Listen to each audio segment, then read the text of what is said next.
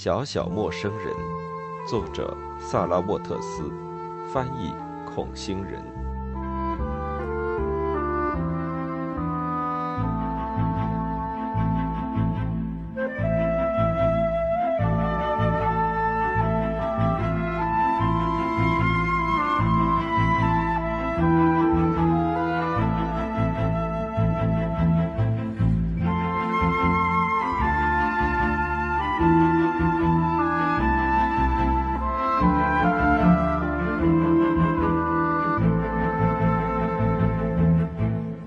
十五章。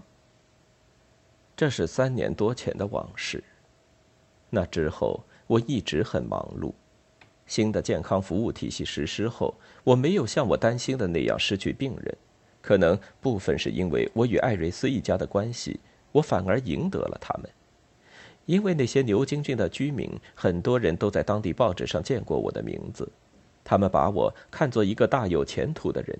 据说现在我很受欢迎。我是那种讲求实际的医生，我仍旧住在吉尔医生的老地方，里德克特主干道的最头上。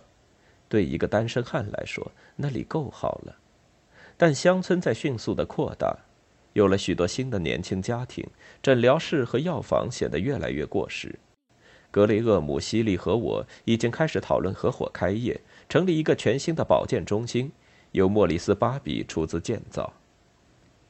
不幸的是，罗德里克的情况没有改善。我曾希望他姐姐的死能让他彻底从幻觉中走出来。我想，发生了这么多事情之后，他对百夏庄园还有什么可怕的？但卡罗琳的死却造成了相反的效果。他为所有这些悲剧而自责，还热衷于自我惩罚。他把自己烧伤、打伤、烫伤了很多次，现在几乎必须一直依靠镇静剂。他仍是从前那个不成熟的毛头小伙。我有空的时候就去看他，这么做比过去方便，因为家庭收入最终枯竭，他不可能继续留在沃伦的昂贵私人诊所里。如今他在一个乡村精神病院里接受治疗，和十一个男人住一间病房。在百夏庄园周围建造的简易住宅非常成功，所以去年又建了很多。还有其他的房屋正在规划，许多新来的家庭成了我的顾客，所以我经常去那里。那些房子很舒适，有整齐的花圃和蔬菜园，孩子们的秋千和滑梯。这里只有一个真正的变化，就是屋后的铁丝网不见了，变成了木栅栏。是新来的家庭要求这么做的，好像他们不愿享受从后窗凝望庄园的乐趣。他们说，宅子让他们觉得心惊肉跳。百下庄园的鬼故事在年轻人和新来的人们中间流传的越来越广，但是没有人真的认识艾瑞斯一家。我知道其中最流行的一个版本是，一个受残酷主人虐待的女仆从楼上的一扇窗户跳了下来，或是被推了下来摔死了，变成了幽灵在庄园里游荡。她经常出现在庭院里，模样总是在哀哭，令人心碎。我偶然遇见过贝蒂一次。就在庄园前面的道路上，他有一个亲戚住在这里。那是卡罗琳去世后数月，我停车时看到一对年轻的男女从一个花园门口走出来，我立即拉回车门让他们通过。那个年轻女子停下脚步说道：“你不认识我了吗，法拉第医生？”我仔细看着他的脸。看到了那双分得很开的灰色眼睛和不整齐的牙齿，否则我怎么也不可能认出他。他身穿时髦的廉价宽摆夏装连衣裙，没有光彩的头发变得润泽，还烫过了，嘴唇和面颊上都涂了胭脂，红扑扑的。他还年轻，但是已经不苗条了。也许他应该去强制减肥。我记得他才十六岁。他告诉我，他还是和他的父母住在一起。他的母亲还在干着蠢事，但他终于得到了想要的工作，在一家自行车厂。这份工作乏味极了，但是和其他女孩在一起很快乐。他有自己的夜生活和周末，经常去考文垂跳舞。和我说话时，他的手臂一直挽着那个年轻男子。他看上去大约二十二三，差不多和罗德里克同龄。他没有说起审讯和卡罗琳去世的事。他喋喋不休时，我想到。他再也不愿说起百下庄园，他似乎想要抹去那个黑暗插曲在他身上留下的印记。这时，他拜访的人从他们的房子里向外张望，喊那位年轻人过去。他一离开，他就不那么叽叽喳喳了。我平静地说：“离庄园这么近，你不想念他吗，贝蒂？”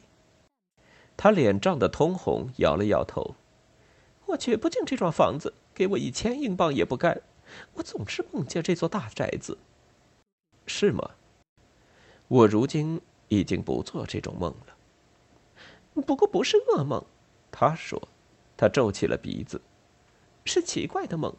我梦见最多的是艾瑞斯太太，我梦见她想给我东西，什么珠宝呀、胸针之类的，不知道为什么我不想要，最后还让她哭起来了。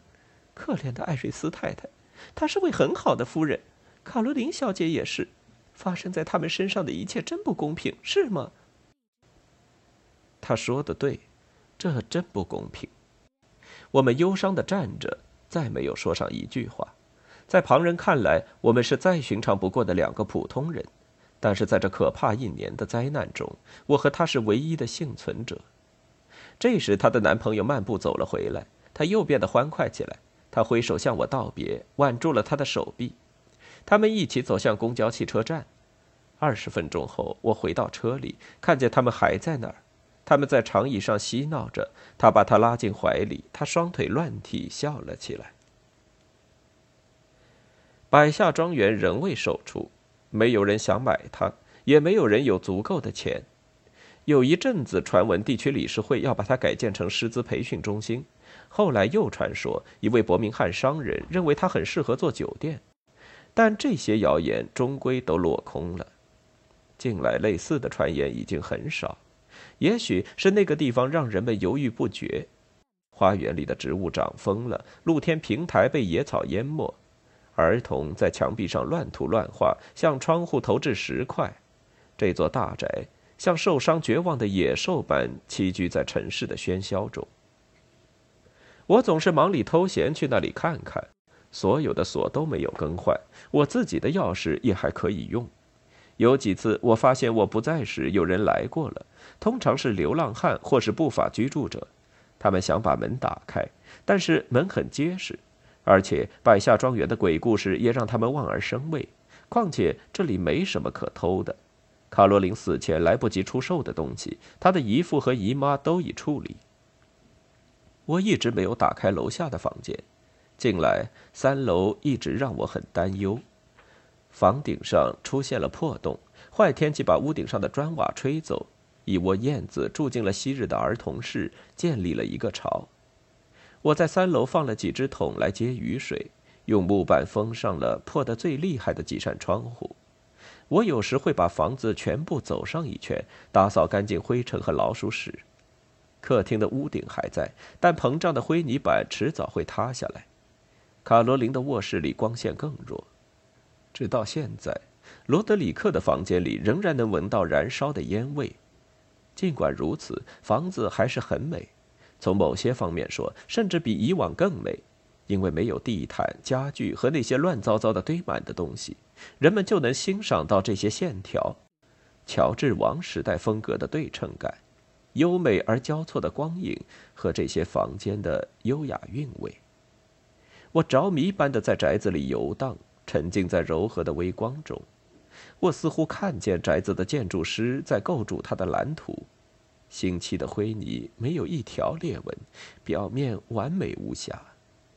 在那些时刻里，我从没有想起过艾瑞斯一家，似乎宅子已经摆脱了这家人，就像春天的草坪淹没了一个昔日的脚印。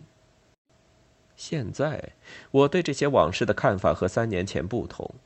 我和西利谈过几次，他始终坚持自己从前的合理推断：百下庄园其实已经被历史击败。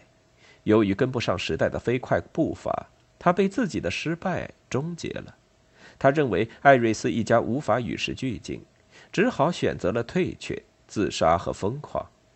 是呀，在整个英国，他说，其他旧派绅士家庭正在用完全相同的方式消失。这个说法很有说服力，但是有时候我却感到不安。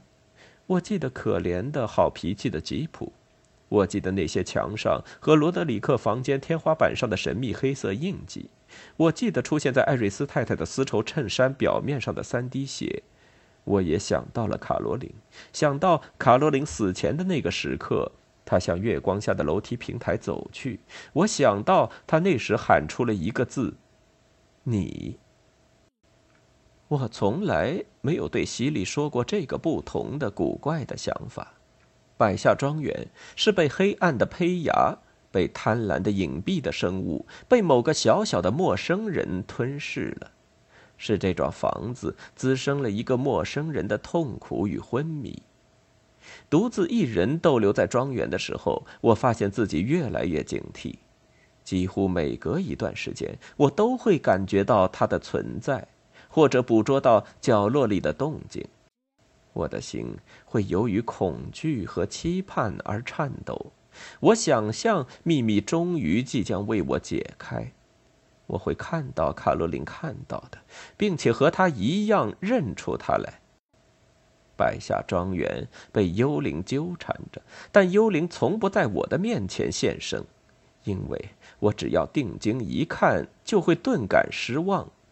我注视的只不过是块破窗玻璃，里面有一张凝视着我的扭曲的脸，这张困惑而渴望的脸，就是。我自己。